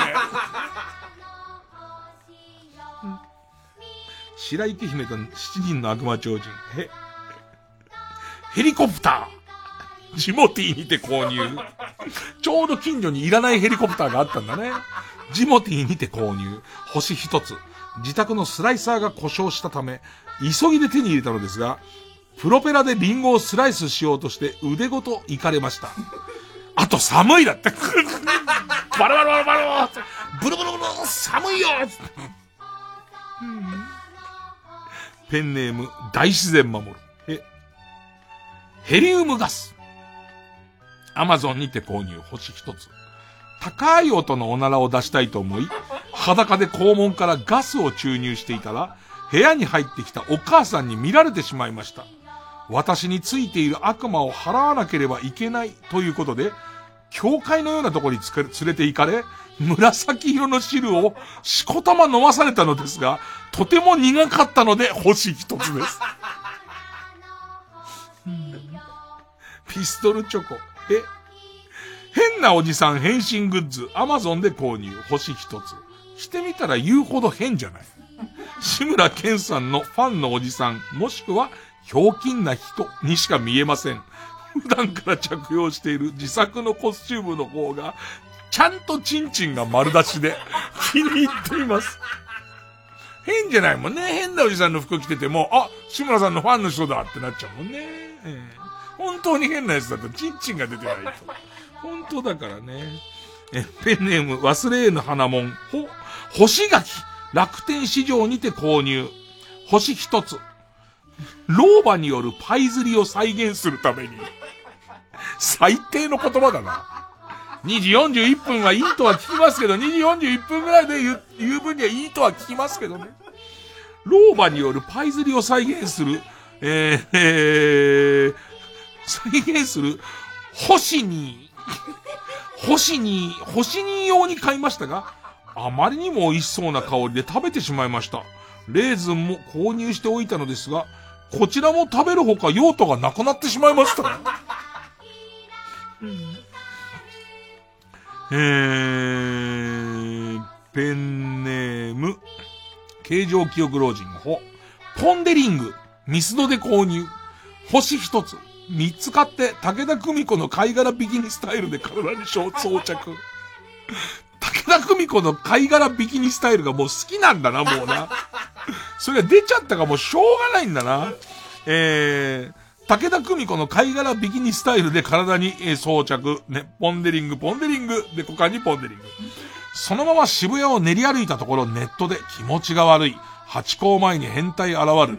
もしかして新宿にいたチョココロネおじさんと同じ人？と叩かれました。チョココロネおじさんは父なのに。最悪です。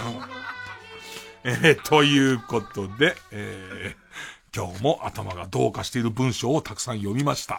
結果ですね、リスナー投票で勝ち残るカルタを決めます。勝ったと思う方のカルタが、あっぱれ張本勲カルタなら、メールの件名に張本。星一つクソレビューカルタならメールの件名にレビューと書いてください。で、メールの本文の方には、住所、氏名、年齢、電話番号を書いて、えー、まあ、これからかかる曲の間に送ってください。投票は一人一回です。で、抽選で3名様にバカ力カードをプレゼントします。メールアドレスです。baka.tbs.co.jp です。baka.tbs.co.jp です。ほんじゃ曲。えー、ハバナイスデーでラブシュープリーム。受付開始。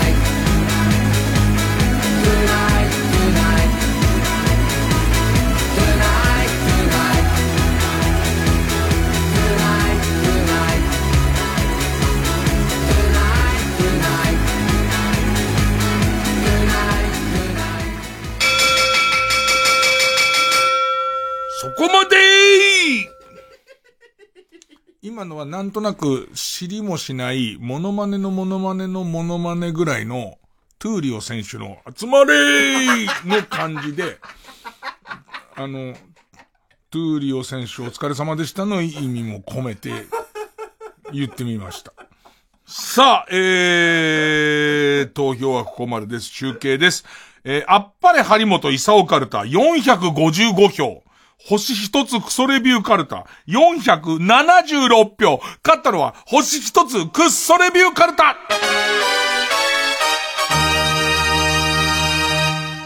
確かに、今回ちょっと良かったね。なんか星一つクソレビュー息吹き返した感じすんね。さあ、えー、ということで、勝った星一つクソレビューカルタは、えー、魔行に行きます。魔行に行きます。ねまあ、ちょうど時間帯がね、老婆のパイズリって言葉が OK なちょうど時間帯に入りましたから、あれはラッキーありましたね。えーそして負けたあっぱれ張本勲カルタは予選ブロックに戻って引き続きラ行の募集が続きます。それで来週のチャレンジャーこちらです。バニラ百景カルタ。V-A-N-I-L-L-A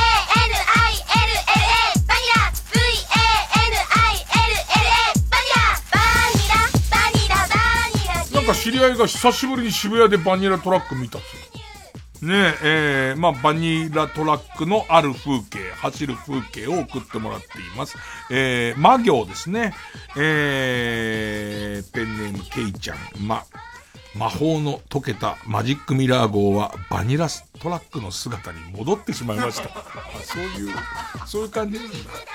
えー、ペンネーム太陽がちっぱい。満月の夜、孵化したばかりのバニラトラックが、ゆっくりと海へと向かっていきます。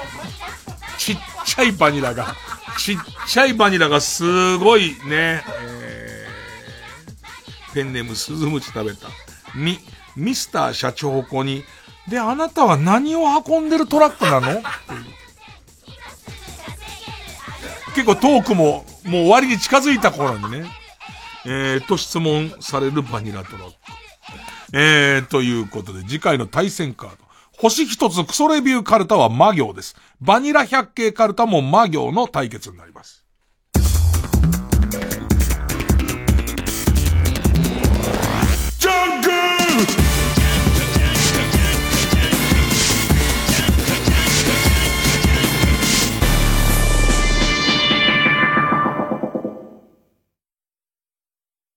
TBS ラジオ公演。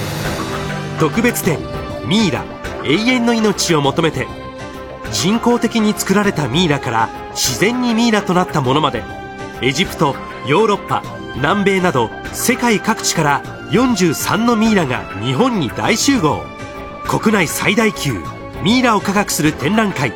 東京上野の国立科学博物館で来年2月24日まで開催。詳しくは TBS ミイラ展で検索。または0357778600 0357778600まで。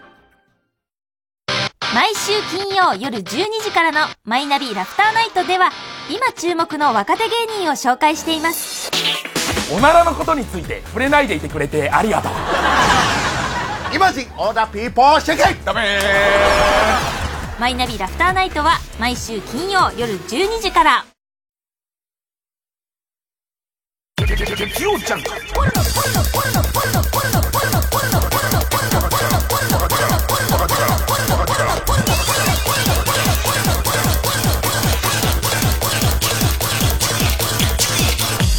深夜のバカ力ここで、エメラルドの Up to You をお聴きください。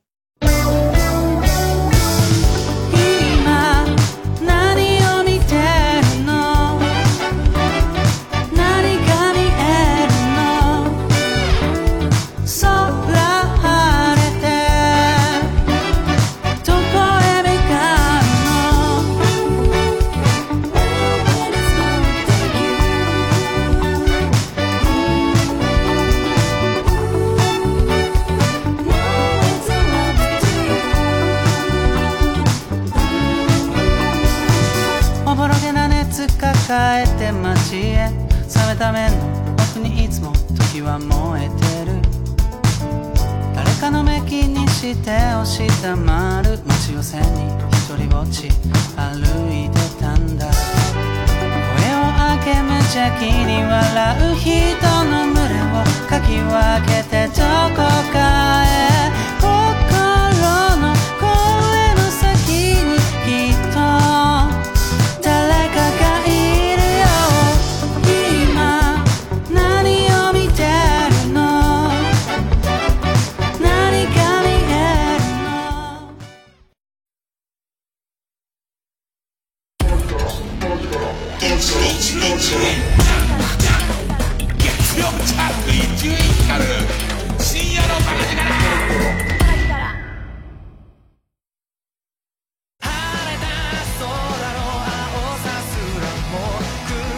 村です。吉根京子です。僕たちが恋の主演を務める映画「僕らの7日間戦争」が12月13日金曜日全国ロードショーとなります。累計発行部数2000万部を超える青春小説の金字塔がアニメーションに。舞台は2020年のとある田舎町。私吉根が演じる綾は父親の都合で急遽転校することになります僕北村が演じる守は密かに綾に思いを寄せており一緒に逃げようと誘いますがなぜかクラスメートと綾の誕生日を祝う家出計画に発展。やがてそれは社会やネットの世界を揺るがす一大事件に。そしてなんと実写映画で主演を務めた宮沢りえさんが同じ役で出演します。あの爽快なストーリーがアニメとして生まれ変わる僕らの7日間戦争。ぜひ劇場へお越しください。TBS ラジオ JUNK。この時間は小学館中外製薬関和不動産神奈川賃貸営業本部マルハニチロ伊藤園ホテルズ。他各社の提供でお送りしました。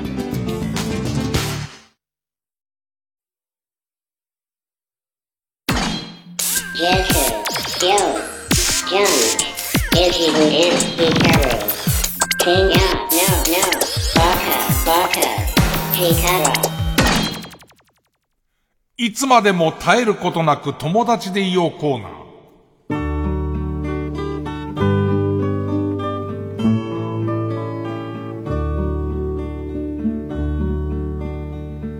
えー久しぶりの友情を感じさせる一文を送ってもらうコーナーです。えー、ペンネーム白玉アヒル。ポツンと一軒家にお毎日出てたけど、ナレーションで、息子さんは5年前に亡くなりました的なことを言ってた。おばさんとなんかあった？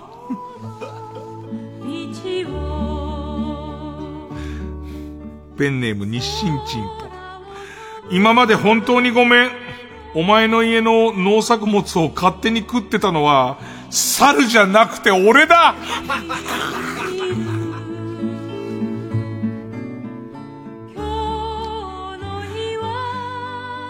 ペンネーム二英語やっぱり。めんどくさいからって、ダッチワイフを膨らませずに抱くようになったらお前もう、おしまいだぞ なんかおしまい感あるよね、なんかね。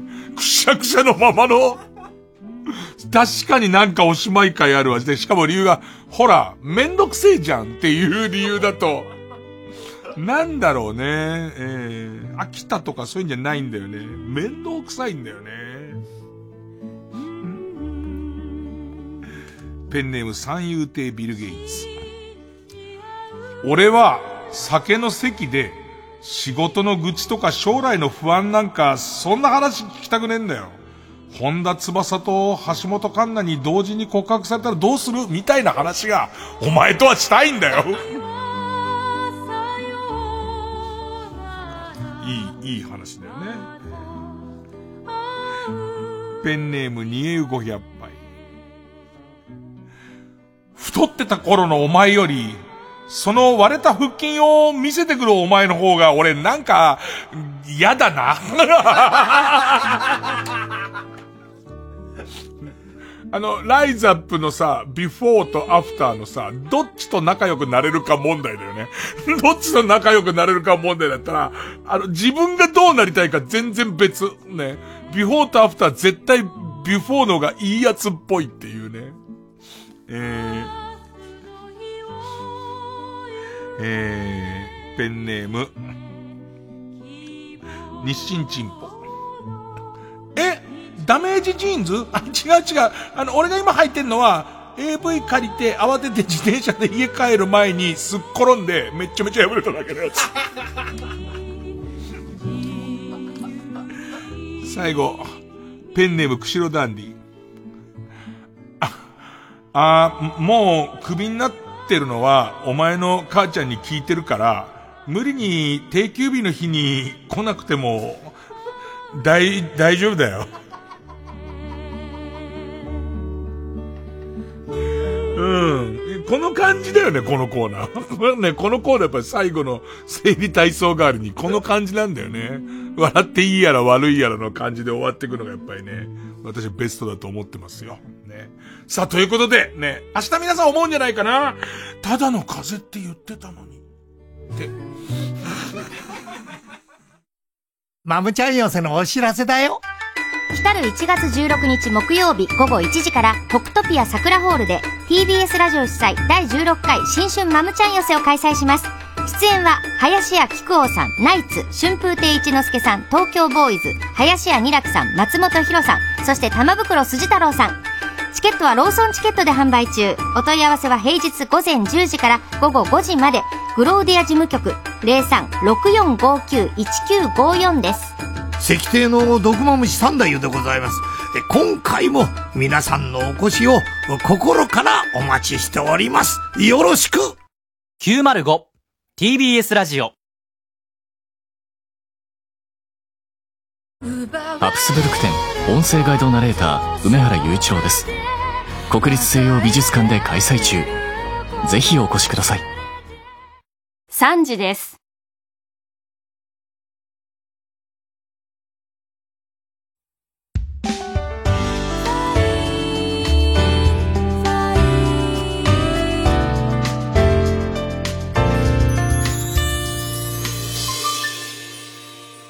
やるかやらぬかだ。試すなどない。